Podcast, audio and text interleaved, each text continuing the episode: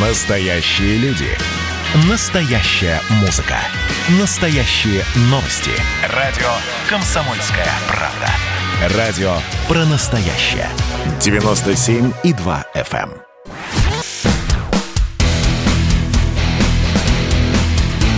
Программа с непримиримой позицией. Вечерний Мардан. Всем здравствуйте! В эфире радио «Комсомольская правда». Я Сергей Мордан. Я Мария Баченина, я просто не могу умолчать. Мне так нравятся эти рифы. Просто Слушай, а хайром ты- а ты можешь- да, ты хочется. можешь вот так вот размахивать, хайром, а? конечно. Как когда О, спасибо. Так, напоминаю, WhatsApp Viber 8 967 200 ровно 9702. Пишите ваши вопросы, комментарии по ходу эфира. Кто смотрит э, нас в Ютубе, вас сегодня, кстати, много. Спасибо.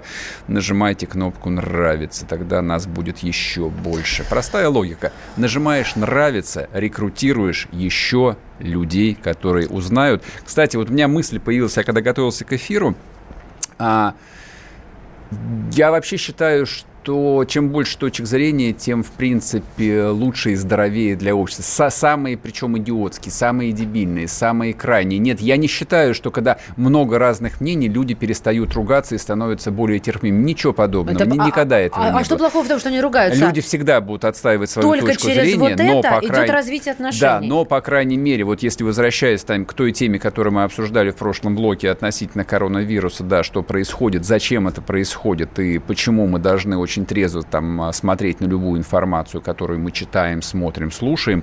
Вот для этого, для этого нужно. Ну, тебе вос- вос- многие там написали, ты слуш- да, слушать разных людей. Пишет Сергей, у нас на, рабо- на заводе процентов 10 от численности болеют. В Саратове медицина, он пишет, э, очень большие проблемы. Пишет, прям захлебнул. Это, видишь, как цепляет Да, людей, когда ты хорошо. говоришь. Ну, Ладно, да. значит, значит, тема жива, значит, мы молодцы. Хорошую тему взяли и поговорили про нее. А вот так А вот. сейчас будет очень теперь занимательная и а тоже теперь хорошая будет, да, тема. А теперь будет такая абстрактная тема. Я думаю, вот это вот а, самое меньшее, что вы ожидали сегодня услышать а, под названием «Министерство счастья». Да. Тема называется «Нужно ли России Министерство счастья?». А я наткнулся на эту тему В девятнадцатом году я не в девятнадцатом году. Я, я на нее наткнулся три дня назад. А я в девятнадцатом. Вот, случайно совершенно про то, что камчатский губернатор, вот тот, который борется там с Красным приливом, сейчас пытается объяснить, что никакую нефть не, прол- не пролили и никакие там а, ядохимикаты с военного полигона никуда не утекли. А всё это Вот, водоросли а, проклятые. Накануне вот этой экологической катастрофы он выступил с такой странной инициативой, что Камчатке нужно учредить то свое, ну, региональное министерство счастья. Ну, я поглядел, думаю, ну, дурь какая-то, совсем там со своим пиаром с ума посходили. А потом таки залез э, в интернет, а потом таки залез в англоязычный интернет. Это часто приходится делать. И выяснил, что на самом деле, да, действительно, существует глобальный индекс счастья, по которому оцениваются государства. А мы вот с точки зрения этого индекса находимся, бог знает где. По-моему, на 47-м месте, ниже, чем даже Таджикистан или Гондурас. А, на 73-м месте. То есть русские не очень счастливые. Да Вот у нас, смиритесь у нас этим. высочайший показатель э, самоуби- суицидов мужских. Да, и это не потому, что у нас плохой климат, не потому, что русские, вот как пишут там а, в, мемуаре, в мемуарах, иностранцы вечно ходят с суровыми мордами и никому не улыбаются. Нет, это никого не интересует. Можете хоть трижды там улыбаться, тем не менее, да, рейтинг будет очень низким. Вот афганцы, допустим, а, находятся на последнем месте, Афганистан. Они А у рус- них же солнце. Да, там, там и солнце, и тепло, в принципе, и они русским шурави всегда улыбались, а потом начинали стрелять им в спину. А, в общем, как, ну, вот, вот хронически несчастная страна. Так. Значит, этот рейтинг о чем говорит? Это такая альтернати... это альтернативный способ измерения развития общества. То есть вы можете смотреть и молиться на цифры ВВП, ну, типа, он же растет или он плохо растет, а можете измерять совершенно другие вещи. Поговорим об этом с Георгием Бофтом. Георгий Георгиевич, здравствуйте. Здравствуйте. Да, Георгий, приветствую. А, как ты думаешь, вот а, эта идея с а, индексом счастья, а, это вот они с жиру бесятся там у себя? Или действительно в этом есть какой-то рациональный смысл не упираться только в цифры ВВП, выплавку чугуна и стали и всего этого прочего? Ну, вообще многие уже, э, и экономисты в том числе, говорят, что не надо действительно упираться в ВПФ ВВП и сколько чугуна там выплавлено, вам, в общем, пофигу, если вы несчастны. И надо э, больше сосредоточиться на, на качестве жизни, э, которое, в общем, только ВВП не измеряется. Mm-hmm. То есть, конечно, чем выше ВВП, тем выше качество жизни в среднем у жителей. Но, тем не менее, многие другие факторы тоже на это действуют. Вот. А, ну, мы можем вспомнить бородатый анекдот про Э, негра и э, кокос, который, значит, он лежит под пальмой и ждет, пока он ему упадет. Вот, а ему говорят, что ты иди работай. Зачем? А затем, чтобы ты тогда мог лежать под пальмой и есть кокос. Так, я и так лежу под пальмой и ем кокос. Ну вот э, примерно так счастье измеряется у разных народов. Э, солнце нам бы, кстати, не помешало. Если вы могли бы его там как-то прибавить, то я бы лично не возражал. Это у нас страна большая. Для тех, кому не хватает солнца, тот может легко переехать в Краснодар или в Сочи. Там солнечных да. дней ну, процентов валите, на 50 вали, больше, валите, чем в Питере. Валите свой Дагестан. Да, да, да, именно так. Да, вариантов много, куда хотите. При советской власти, конечно, вариантов было еще больше. Можно было уехать в Ташкент или на Кушку, но и сейчас Слушайте, тоже ничего еще. А, Георгий Георгиевич, ну, я вот тоже слышала, вы еще сказали, что экономисты уже упоминали. Я еще от Кудрина и Матвиенко, это вот почему про 19 год сказала, слышала. Но вот мне что интересно, ну, сделают они, ну, будут мерить. Но и что? Как что? Вот те чиновники, которые будут работать в Министерстве счастья, это будут самые счастливые люди в стране, потому что им положат большие оклады, сделают в губ большой, вот, и там будет все новомодное, э, очень светлое, большое, и они будут совершенно ходить и просто излучать из себя. С графиками абсолют... и диаграммами нашего счастья. Абсолютное да? счастье. Абсолютное Я вот хочу для наших слушателей просто дать немножко информации, какие страны считаются счастливыми. Самой счастливой страной в мире, вы не поверите, является Финляндия.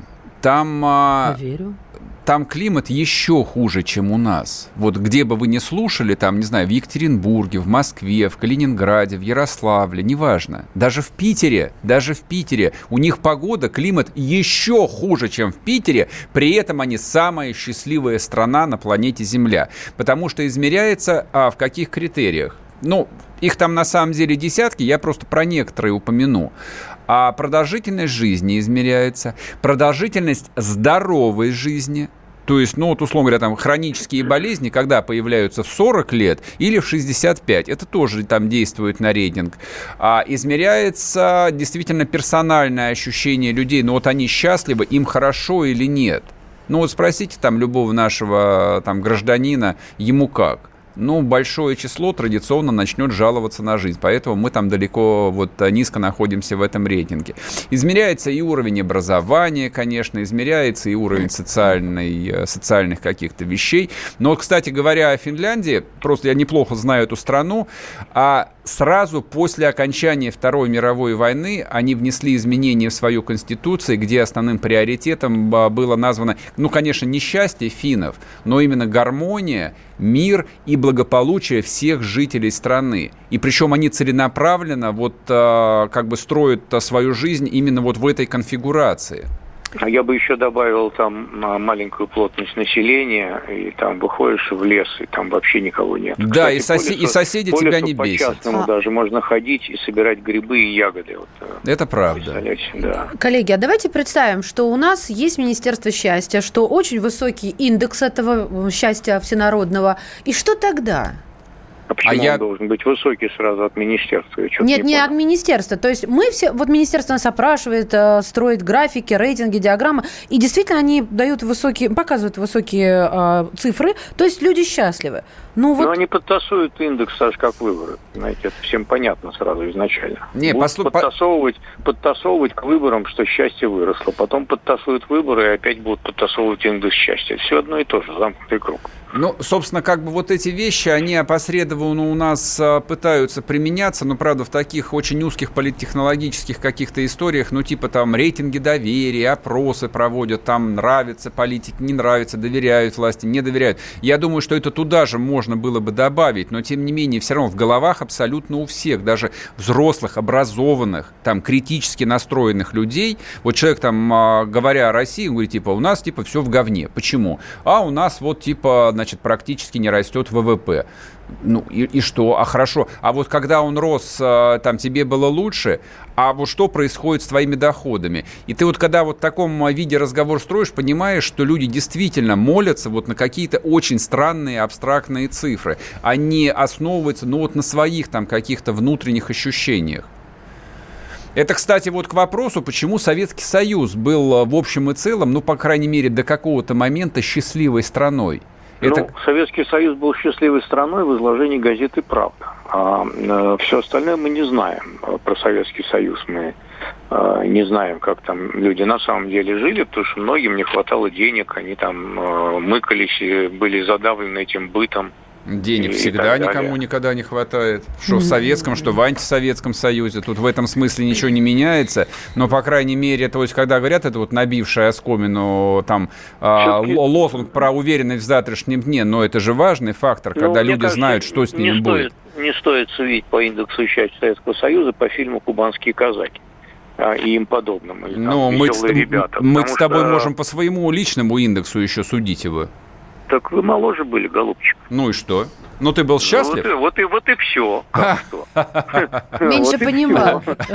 Ну, хорошо. были большие, и все остальное было, сами знаете, каким. Все, Бофт, Бофт всех разочаровал, да. Все, обломал персональное счастье. Спасибо, Георгий Все, спасибо. Георгий Бофт был с нами, да. Говорим о Министерстве счастья. Значит, друзья мои, а счастье, нет, счастье на самом деле находится не только в личных руках. Счастье находится в руках чиновников. Если люди вот во главу угла в башке у себя имеют в виду, что их подданные должны быть счастливы и довольны, вы можете это посчитать, то есть как бы в мировой истории это вот был единственный критерий. Подданные должны быть довольны. Тогда все нормально. А если меряют километрами железных дорог и цифрами ВВП, тогда все иногда заканчивается очень плохо. Вернемся после перерыва. Вечерний Мардан. И давайте мы сейчас э, проведем ну, достаточно объемную беседу про... О нашем будущем, в котором теперь возможно все. Раз и сделали некий прорыв. Вот сегодня мы хотим поговорить, прорыв ли это, почему так много шума. Вся страна слышала об этом.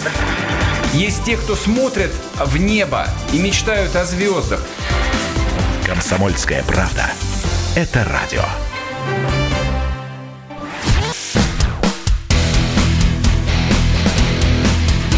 Программа с непримиримой позицией. Вечерний Мардан. И снова здравствуйте. В эфире радио «Комсомольская правда». Я Сергей Мордан. Я Мария Баченина. Здравствуйте. А мы решили сейчас переверстать немножечко нашу верстку. Ну, верстка – это новости, которые мы Берем. Пишем, да, пишем себе список, собираемся обсуждать э, там в течение эфира. А вот то, что сейчас мы увидели в предыдущем перерыве, мы решили, что, в общем, важнее этого нет. А Папа Римский Франциск высказался за легализацию однополых союзов. Папа Римский Франциск выступил в поддержку легализации, легализ, легализации однополых браков. Соответствующее заявление он сделал в документальном фильме «Франческо», а премьера которого состоялась 21 октября на кинофестивале в Риме. А, гомосексуалисты имеют Он сказал право... гомосексуалы. Он это ск... вот, да. Ну, у меня так написано гомосексуалисты. А, это уже нет, это уже переделка? Вот, это не политкорректная переделка, okay. оскорбительная переделка. С итальянским акцентом не умею говорить. А, имеют право на семью, сказал Папа Римский. Они дети Божьи. А, мы должны иметь закон о гражданском союзе. Таким образом, они защищены законом. Понимаете, в чем дело? Я сейчас не о своем отношении к однополым бракам, а о том, насколько я была фрапирована, когда увидела эту новость. Ну, у меня, как Сереж говорит, ты что, у меня глаза выпучила? Вот они у меня выпученные были. Mm-hmm. Ну, потому что, на мой взгляд, нельзя совершать такие шаги религиозным такого уровня деятельности, а это выше нет. Выше только... Это вообще глава да, римско-католической церкви. церкви а Чуть было не сказать, римской православной чадами которой является больше миллиарда человек на Земле. Это популизм Просто получается, вот, чистейшей а, воды. Смотрите, а, я понимаю, что многие сейчас напишут, что э, что вам а, там до гомосексуалистов и что вам до римско-католической церкви. Объясняю. Пункт первый. Речь идет во-первых, о сестринской церкви. Католики – это наши братья во Христе. Это первое. Второе. Их миллиард человек. Это главная религиозная сила на планете Земля, которая уравновешивает, и это тоже не надо забывать, пассионарность ислама. Тоже об этом помните всегда. Вот я волноваться прям тут же начала. И то, что вот это заявление, которое делает Папа Римский Франциск, я там, а, не, уже, уже тут написали, да, вот кто нас а, в Ютубе смотрит, те, соответственно, видят, о чем мы разговариваем, а, в том числе и в перерывах, да, о том, что, значит, Мардан корчит из себя благочестивого и все остальное. Не, я ничего из себя не корчу. Я ничего из себя не корчу. Как бы я, ну, в этой теме, да, я, наверное, там более продвинут, чем многие, но я понимаю, что вот это вот заявление Папы Римского, оно практически раскалывает римскую католическую церковь, просто раскалывает, потому что абсолютное большинство а, верных католиков никогда в жизни этого не примет. Но заявление, которое делает глава церкви, а для католиков Папа Римский – это глава церкви, он наместник Бога на земле. То есть для нас это дикость, у нас нет никакого наместника. То есть патриарх не является главой церкви. Он является он, рукоположным. Да, он всего, он всего лишь один а, из Его... епископов. Ну да. А у, у католиков все немножко по-другому. Для католической церкви это полная катастрофа. Я, я подобного рода новости вот а, а, рассматриваю и воспринимаю их а, как такое, знаете, наступление ада. Вот а, сегодня там я переписывался с одним а, там хорошим приятелем, а, вот он перечисляет, там кто-то умер, кто-то заболел, что-то случилось, там это карантин. И он говорит, говорит, слушай, что же это за год такой, чего нам еще год ждать? Уже, да. Ведь впереди еще там ноябрь, декабрь, два месяца, чего нам ждать? Я, я правда, вот я там человек, ну, наверное, там достаточно мисти, с мистическим сознанием, но а, мне временами а, действительно там становится страшно, потому что а, вот периодически возникает ощущение, что мир движется к какой-то там совершенно чудовищной катастрофе, и вы следы а, не знаю, знаки этой катастрофы либо замечаете, ну, не знаю, либо не замечаете. Их легко не замечать. То есть, если ты там утром проснулся, поехал на работу, вечером там дети, Сейчас муж, семья. примитивный круговорот да, жизни в природе. Да, включил как какой-нибудь сериальчик там веселый, а там посмотрел. Да, и, вот все, и все нормально. Людей. Господи, и когда там тебе предлагают вот поговорить, а давай о политике поговорим, да. а давай вот там вот об этом. Да ну что вы, господи, я, я, устала, я, я да. от этого страшно далек, далек. Мне это все неинтересно. Да бога ради, конечно, тебе это может быть трижды неинтересно. Только бабах, и жизнь меняется. А если, ну, даже, даже не нужно быть никаким профессиональным историком. Вообще не нужно. Можно быть вообще человеком, ну, не знаю, там, со средним образованием. Просто внимательно вот, просто подмечать. оглянувшись вот на то, как э, изменилась, э, ну, неважно, там, русская жизнь или жизнь в России за последние, ну, скажем, там, 30 лет, там, 40 лет, угу. ну, смотря кому сколько сейчас. Вы просто вот поглядите, там, а, переломы случаются фактически каждые 15 лет, и жизнь становится совершенно неузнаваема. И сказать, что все меняется к лучшему, да нет, в общем, как бы ничего, ничего условно похожего на лучшего я, честно говоря, не вижу. И это не просто ощущение тревожности. Это ощущение, да, именно вот такого набухающего, как какой-то нарыв а, кризиса, причем а, на, который мы, на который мы повлиять никак не можем. Ну вот, господи, ну вот как мы там, а, там простые э, русские люди можем повлиять на сумасшествие Папы Римского, который сказал, что нужно признать гей-браки? Слушай, когда никак. Когда-то, ну, никак. чтобы привлечь а, молодежь, а, Римская католическая церковь перевела все... А, я ненавижу эти моменты, когда вылетает нужное слово из головы. Что? Про проповеди. Проповеди на доступный язык, такой современный, понятный. А, и таким образом привлекла в свои ряды огромную, еще так, например, нецелевую аудиторию молодых.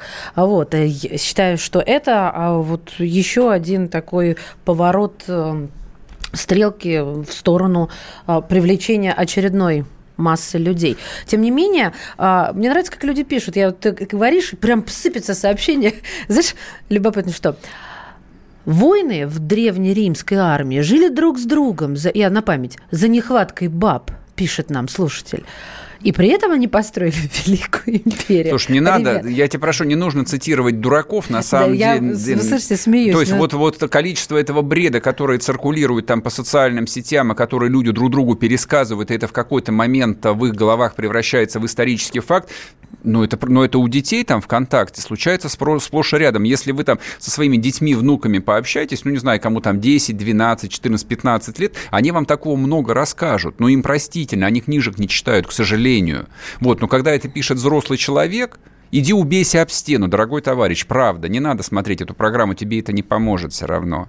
А мы это обсуждаем не потому, что мы там а, святоши, а потому что, ну, вот я главную причину назвал – То есть вот вы, допустим, там вчера, позавчера а, прослушали, там обсудили, не знаю, там а, посмотрели по телевизору эту новость про отрезанную голову учителя в Париже. Про себя, может быть, сказали, а, это не у нас, это они идиоты, это у них там проблемы в Европе, они пустили беженцев. Оглянитесь вокруг себя. Вот где вы сейчас находитесь? Там в каком-нибудь там российском райцентре, например. Или даже в, кру... ну, там в российском городе-миллионнике. Оглянитесь, сколько людей другой культуры вокруг вас. И проблема на самом деле, вот если не закрывать глазки, она заключается в том, что ислам, да, ислам пассионарен, Ислам а, в общем и целом сохраняет свою и чистоту, и свою э, миссионерскую силу. И как бы вот а, люди уммы, они об этом вслух говорят, они этим гордятся. И они смотрят на нас, на всех и говорят, Господи, да вы забыли своего Христа, вы от Него отреклись давно уже. А если вы отреклись от Бога, Вашу землю унаследуют другие, не ваши дети. Вот про что эта новость. Она, она, она правда, она правда, она совершенно ужасная. Скорее всего, она вот будет... Ну, а, еще, кстати, там а, очень симптоматичный момент. Вчера Ром Голованов, наш коллега с, из газеты «Комсомольская правда», прислал ссылку вышло новое интервью Дудя с э, певицей Монеточкой. Она, по-моему, месяц или полтора назад э, где-то ее цитировали, даже показывали на России один. В общем, тоже сказала, что типа ей стыдно за Россию, здесь тиранят гомосексуалистов и не разрешают гей-браки. Это а... было в э, конец Прайда. ну, ну типа, типа весь, такого. Да. Ну, такая дурацкая совершенно новость. Ну, какая-то, в общем, там, 8, да, 18-летний вот, вот, вот плоть от плоти этого поколения вот переживает, да, за гомосексуалистов. Вот, и Дудь тоже с таким вот значит, э, постоянно меняющимся лицом, а вот бури эмоций, он говорит, типа, а вот э, ты видела, вот про тебя там журналист «Комсомольской правды», типа Ром Голованов, вот такую хрень сказал про то, что потерялась монеточка, в копилке. пропала в копилке сатаны. А, сатаны а, да. Я, кстати, знаете, на что кстати, обратил да, внимание? Вот при всем при том, что, да, ну, мало, да, мало ли кто там что-то сказал, а вот девочку-то это не по-детски торкнуло. А не по-детски торкнуло. И обидно. И я, я про себя подумал, думаю, а может быть потом, ну когда-нибудь, там не сразу, а вспомнит это, ну и что-нибудь там в башке произойдет. А может не произойдет на самом деле. А я, я с этим не очень согласна, но психологи считают, что обидеть может только правда. Это так. Всякое, ну, много чего обижает. Ну. Вот. И дело совершенно не в том, как кто живет, а дело в том, что наша цивилизация, вот цивилизация, в которой мы выросли и живем, в которой э, там выросли наши родители, наши предки, то, что называется христианской цивилизацией, она, вот эта цивилизация находится в тяжелейшем кризисе.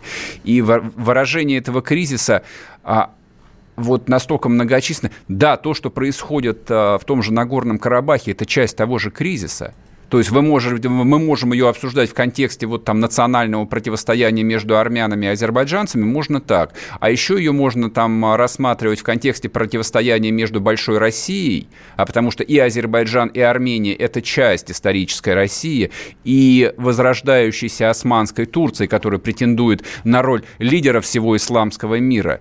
И тот же Эрдоган говорит об этом как защитник ислама, и он говорит, что мы защищаем ислам, да, в том числе и здесь. Мы защищаем наших исламских братьев. Вот про все, вот, вот про все это я думаю, когда вот э, на глаза попадаются такие новости. Да, ну вот так. Ладно, вернемся к вам после перерыва. Не уходите. Вечерний Мардан. Я, Эдвард, на вас рассчитываю как на человека патриотических взглядов. То возникает вопрос, а куда податься русскому мужику? Ну, разве что в ЧВК Вагнера. Перефразируя известную, известную либеральную формулу, российскую либеральную да. формулу, надо дождаться, пока вымрет последнее непоротое поколение, да? Отдельная тема с Олегом Кашиным и Эдвардом Чесноковым. На радио «Комсомольская правда». По будням в 9 вечера по Москве. Тоже мочить в сортире, но других и не так.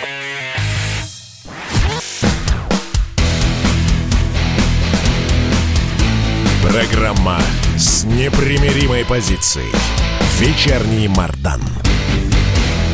И снова здравствуйте. В эфире радио «Комсомольская правда». Я Сергей Мордан. Я Мария Баченина. Здравствуйте. Минутка геополитики, наверное. Да, прежде чем начнем, напоминаю, 8 967 200 ровно 9702. Это WhatsApp Viber. Пишите ваши комментарии по ходу эфира. Кто смотрит нас на Ютубе, прямая трансляция тот молодец, тот современный человек, потому что можно ставить на паузу. Но не забывайте нажимать кнопку «Нравится». Так, а смотрите, многострадальный «Северный поток-2» его таки, мне кажется, не достроят. Вот, причем у меня а, периодически возникает ощущение, что американцы играют с нами а, не в кошки-мышки, а вот знаете, как а, в детстве там с кисками играют, то есть на конец нитки приматывают кусочек бумажки, такой бантик, бантик такой и дергают его. И он подкрадывается, типа прыг, ай, отдергиваешь. Вот то, то же самое происходит, по-моему, и с «Газпромом», и с его западноевропейскими партнерами. А вот это вот знаете, такое типично русское, наверное, а может не типично русское. Ну, просто русское ощущение того, что мы самые хитрые, вот, а там сидят дураки, потому что они привыкли все делать по закону, а мы сейчас все равно всех перехитрим. Вот оно во всей этой истории а, мне, вот, вот просто я его постоянно вижу, оно сквозит.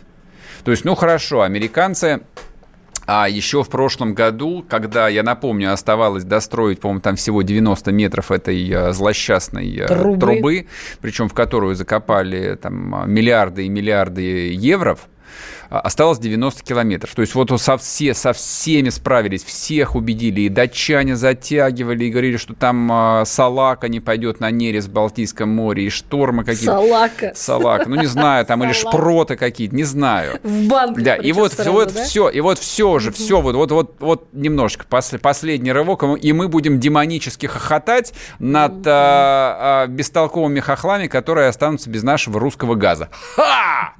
Вот, и вот в этот самый момент, когда уже, ну, я не знаю, там, э, так сказать... Э, Закупались когда, ящики на корпоративы. Когда люди в Кремле уже да, отправили мальчика за водкой и да, за икрой, вот, чтобы да. откупорить и, наконец, отметить, как мы их всех поимели. А, угу. Американцы вводят санкции, объявляют очередной пакет санкций, под который попадают а, компании, которые занимаются укладкой труб для российских а, трубопроводов. Тут выясняется, что вот эта вот швейцарская компания Allseas, она уникальная, то есть таких судов в мире, условно, там всего два или три, я не знаю, сколько их. Но вот в Балтийском море есть только одна швейцарская компания Allseas, у которой есть вот это вот чудо-трубоукладчик. Она в течение месяца, значит, э, сматывает якоря, в бухты. Поднимает а, якоря. Поднимает, Сергей. поднимает якоря. Да. Сматывает удочки. Да, сматывает удочки и уходит из Балтийского моря. Я не знаю, куда они ну, уходят. Отпуск, извините, а, ребята. И, соответственно... У нас норвежские праздники. Да, глава «Газпрома» Алексей Миллер а, понимает, что водку пить не с кем, да и повода, в общем, никакого нет. А еще и ведь и строго спросят, типа, брателла, а где обещанный «Северный поток-2»? Почему не начались поставки? Не смогли. Проходит год, то есть я понимаю, что Путина там а, вот практически в ежедневном режиме кормит завтраками, обещает, что сейчас все разрулится. У нас есть методы, у нас есть два, значит, собственных судна, которые там теоретически могут э, все это доложить. А вот эти вот два судна, Академик Чарский и вспомогательный, там Чарский, еще когда... Чарский, Чарский я, а, Черский, Черский да. Черский. И вспомогательные баржи, они как-то долго, там полгода практически, как фрегат Паллада, шли с Дальнего Востока до Балтийского моря, то есть там практически ежедневно ежедневно появлялись какие-то дурацкие новости. А причем с самого начала, но люди, которые хоть немножко погрузились в эту тему, а я вот, например, погрузился, я знал, что академик Чешский не может доложить эти 90 метров трубы, потому что он а, для этого не предназначен. Это ремонтное судно. То есть для того, то есть вот это вот судно All Seas, которое смотало удочки, оно стоило миллиард долларов. Черский стоил сопоставимо, вот, зачем его купили, причем это отдельная история, непонятно. Но для того, чтобы он мог доложить трубу, ну, видимо, в него нужно было еще там вложить миллионов 200, а главное договориться с теми европейцами, которые могут э, вот на своих верфях это сделать. У, у нас не умеют. Ну, это не хорошо и не плохо, это просто факт. А, то есть каждый специализируется на чем-то своем. Мы умеем там, слава тебе, Господи, вроде бы делать военные фрегаты и военные суда малого класса, но вот а, трубоукладчики пока, к сожалению, нет.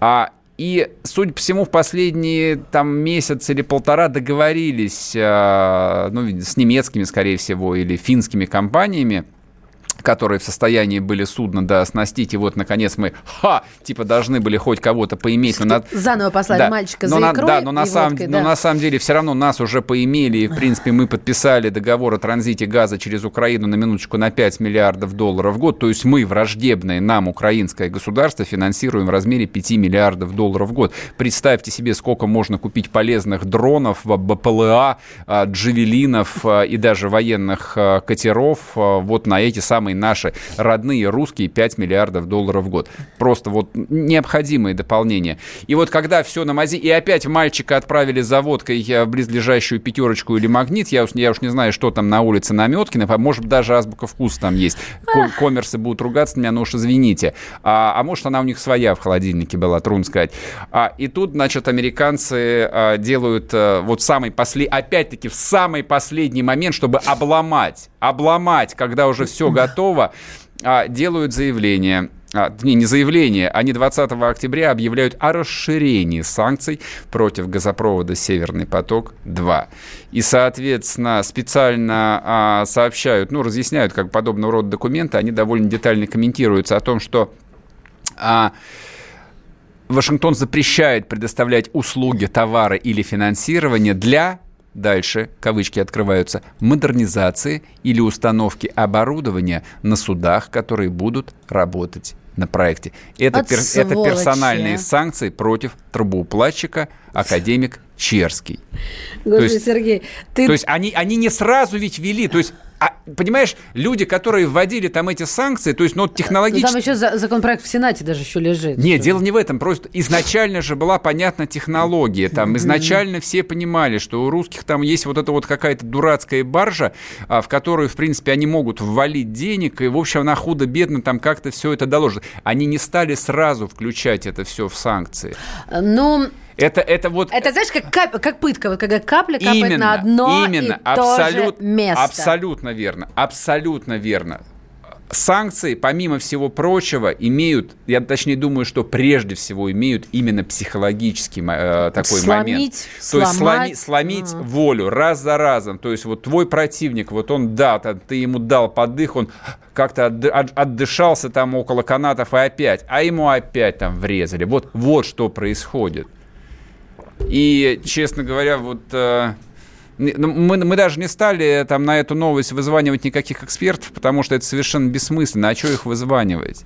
Всё так понятно, да? в очередной раз там я могу произнести там гневную филиппику, которую я здесь произносил неоднократно, о том, что а, там те миллиарды долларов, которые э, там «Газпром» за 20 лет потратил на футбольный клуб «Зенит» и на всякие прочие другие глупости, можно было потратить на строительство собственного трубоукл- тру- трубоукладчика, учитывая, что за последние десятилетия строился и турецкий поток, и северный поток-2.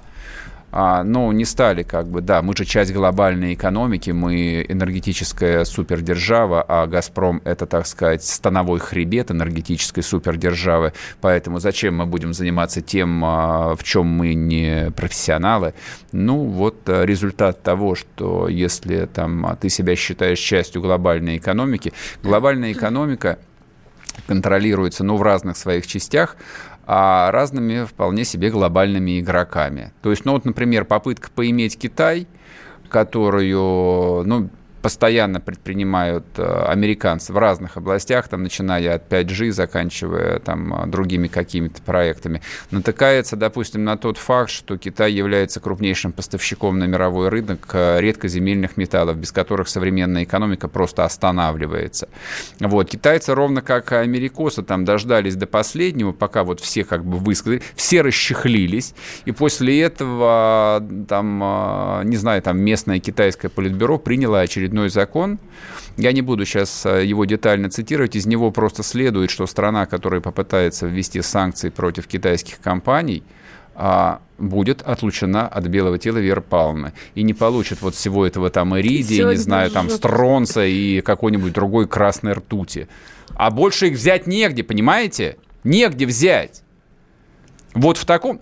Это, кстати, к вопросу. Вот у Большого Советского Союза, во-первых, он был абсолютно самодостаточен, ну, за исключением, ну, каких-то вот э, отдельных э, там полезных ископаемых, которых не хватало, ну, типа бокситов, например. Вот а, наш там а, русский алюминий пресловутый, он существует, потому что у нас до черта а, очень дешевая электрическая энергия, ну, которая вот а, добывается на построенных а, Советским Союзом гидроэлектростанциях. Но алюминий выплавлять особо нечего, поэтому бокситы, сырье, всегда импортировались. Но как бы этого сырья довольно много, там, поэтому здесь его теперь стали продавать в другом месте, ты его можешь покупать и так далее и тому подобное.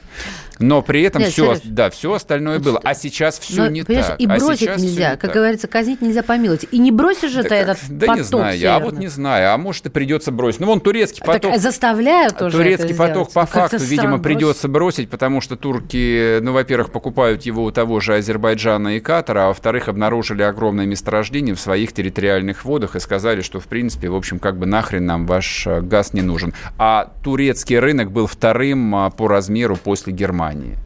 Вот примерно так все устроено. Вот так все как-то катится не очень хорошо. Но это опять-таки к вопросу, что Чубайс может возглавить Арктику. Это вроде бы слух, но мы в него верим. А мы, я верю, потому мы, что потому когда что, такое происходит, потому что мы, мы верим, к сожалению, в плохие новости, потому что они регулярно сбываются. Вернемся после перерыва, не уходите. Вечерний Мардан. Как дела, Россия? Ватсап-страна! Это то, что обсуждается и то, что волнует. Это ваши сообщения в прямом эфире, в том числе и голосовые. Каждый будний день с 11 до 15 часов с Михаилом Антоновым. Эфир открыт для всех. Включайтесь. Радио «Комсомольская правда». Радио про настоящее.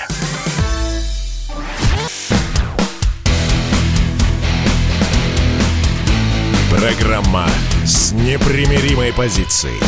Вечерний Мардан. Yeah. И снова здравствуйте. В эфире радио «Комсомольская правда». Я Сергей Мардан. Я Мария Баченина. Добрый Последняя вечер. новость печальная, и тут уже без всякой иронии, без а, всякого юмора. А, сегодня рано утром поступило сообщение о том, что умер протеерей отец Дмитрий Смирнов, да, мы об этом сказали в топ-3, тоже действительно считаем, что это ну, наверное, одна из самых важных новостей за сегодняшний день. Почему? Он ведь не был э, ни митрополитом, ни епископом, он был рядовым священником Русской Православной Церкви. Ну, по должности, я имею в виду. По должности, да, но он был совершенно не рядовым. То есть обычно а журналисты, когда о нем писали, ну и пишут сегодня, и будут, видимо, еще писать завтра, а потом наступят выходные, и они, конечно же, вот по своему мозгу, как у аквариумных рыбок, об этом забудут, ну, в своем абсолютном большинстве. А начинали они с перечисления его вот всяческих должностей, типа глава патриаршей комиссии по вопросам семьи, защиты материнства и детства. А люди воцерковленные, то есть люди, кто умел а, ну, слушать его и воспринимать вот так, как, в принципе, священника и слушают, не как э, публичного человека, не как э, радиоведущего, Надо там, телеведущего, или как вообще не политика. Священник не может, в принципе, никогда быть политиком, им это запрещено с незапамятных времен. А вот а, их взгляд и отношение к отцу Дмитрию покойному, а, оно было совершенно другое. А он а, был один из немногих, вот к моему огромному сожалению, из немногих а, реальных а, русских миссионеров, христианских миссионеров России. Вот за те, сколько уже, 35 лет, которые прошли после ну, фактического разрешения церкви, ну, то есть я понимаю, что многие слушатели даже не поймут, а что церковь была запрещена. Да, а, да, она была фактически запрещена. Да, при советской, при советской власти церковь была фактически запрещена, конечно. Да. Ну, там много было всего, не будем сейчас тратить на это время. Но вот за эти 35 лет там, ну, неважно, или почти 40, может быть, ну, с начала 80-х вот так вот этот процесс пошел. А, вот имен, громких имен миссионеров, а, людей, которые могли бы действительно в церковь людей приводить, а не отпугивать или не оставлять их равнодушными, было очень мало. Мне, мне трудно сказать, почему так случилось, да я, в общем, и не готов совершенно об этом рассуждать. Я не знаю, почему так случилось. Вот, там, ну, на скидку, там, ну, я там могу назвать, там, ну, человек пять из тех вот э, людей, кого я там знаю, кого я читал, кого я слушал.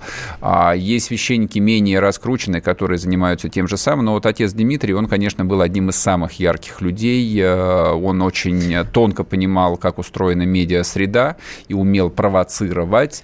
Мы а, можем пример поставить. Да, кстати, да, это будет самый лучший. Да, давайте, давайте послушаем. фрагмент проповеди Знамени... да, да, Дмитрия знаменитый, Смирнов. знаменитый кусочек с проповеди. Ты можешь верить, что там за гробом тебя что-то ждет, а можешь думать, как думали наши предки нигилисты, что умрешь, лопух вырастет и все. Ну, пожалуйста. Но веришь ты или не веришь, и Бог есть, и загробная жизнь есть, и ад есть. Никакого ада нет. Ну как же нет, когда ты живешь в аду? Не веришь? Ну подойди к зеркалу, посмотри на свою мрачную рожу. Разве может венец творения, высшее создание Божие, иметь такую мрачную харю? Почему тебе так плохо, если ты вообще такой умный, такой прям весь свободный, тебе вот на все начхать, ты сам все знаешь. Че же у тебя такая рожа несчастная? Потому что ты в аду, сынок, в аду. Ты не знаешь радости. Ты мертв. Тебе тяжело, тебе противно, тебя все мучает. Вот так вот. Вот. А? Как сильно? Да это просто трендец как сильно. Да, это, это просто вот это... до костей пробирает. Ты как это в воронку не... проваливаешься. Да, это не может совершенно не пробирать. И, собственно, как бы вот эта вот а, манера отца Дмитрия, вот именно, да, именно так правильно. жестко как бы разговаривать. Ну а как? В, в принципе, вот модель... Я его сначала не поняла, я с ним знакома была. У меня было с ним три интервью в, uh-huh, вот, uh-huh. в моей деятельности. И я очень хорошо помню вот эти вехи. Первое – такое отторжение, просто сильнейшее. Я как стала адептом непри... неприятия Смир... Что, Смирнов? Нет! Вот. Второе, это было как бы преломление. А ну, третье, видимо, я подросла немножечко. Да, да. Вот. А еще как бы важная тема, о которой отец Дмитрий никогда не забывал, просто и вот постоянно про нее говорил, и вот он бередил просто совесть на самом деле миллионов людей. Он главный, кто говорил в нашей несчастной стране про аборты. Он, наверное, был один из немногих, который упорно, вот несмотря на то, что это не политкорректно и против тренда, всегда раз за разом говорил, что аборты – это убийство. Если ты делаешь аборт, ты убиваешь ребенка. А кто-то пропускал мимо ушей, а кто-то нет. И кто-то вот э, благодаря его словам, благодаря его такой бескомпромиссности и там на самом деле там появился на свет. Таких, я думаю, множество людей. Маленьких, наверное, сейчас не очень маленьких. Вот кто остался жив, потому что их матери услышали отца Дмитрия Смирнова. Вот. А по статистике это же ведь жуть на самом деле. А Россия находится на третьем месте в мире по количеству абортов, а если сопоставить по вот а, к численности населения, мы на первом месте. То есть Китай делает 9 э, миллионов абортов ежегодно. При этом у них население а, почти полтора миллиарда человек. США делает 1 миллион 213 тысяч. Это то, что проходит. Это информация официальная, проходит через клиники. При этом население США 360 миллионов человек. Россия делается 1 миллион 200 тысяч абортов в год, при том, что наше жалкое население 148 миллионов. И при этом... Просто, просто сопоставьте. Сейчас еще сопоставьте. Да, ты, Около ты, в, ты в аду, сынок, да, ты в аду. 40% по собственному желанию. Да, именно так. Потому что есть вынужденно, есть, ну, то есть по мета по показаниям, да, да, конечно. На почве социальных проблем это тоже не по собственному желанию, это отдельная строка. Вынужденная, а, потому что аномалии плода, а 40%. Да, вот, собственно, вот, собственно, о чем а, говорил а, отец Дмитрий. И вот в тот же самый день, вот сегодня, а, там очередная новость, не успеем мы ее толком сегодня объяснить, Минздрав России вносит изменения в закон о суррогатном материнстве. То есть теперь не обязательно даже Это подсаживать две клетки. Нет, плохая. плохая. Теперь достаточно просто там сперма отца и женщина, да, вот она выносит своего ребенка и продаст его за деньги. И это по-прежнему называется совершенно жутким поговорим. термином суррогатное материнство. Поговорим об этом, наверное, завтра. Всем хорошего вечера. Пока. Спасибо. Не прощаюсь. Вечерний Мардан.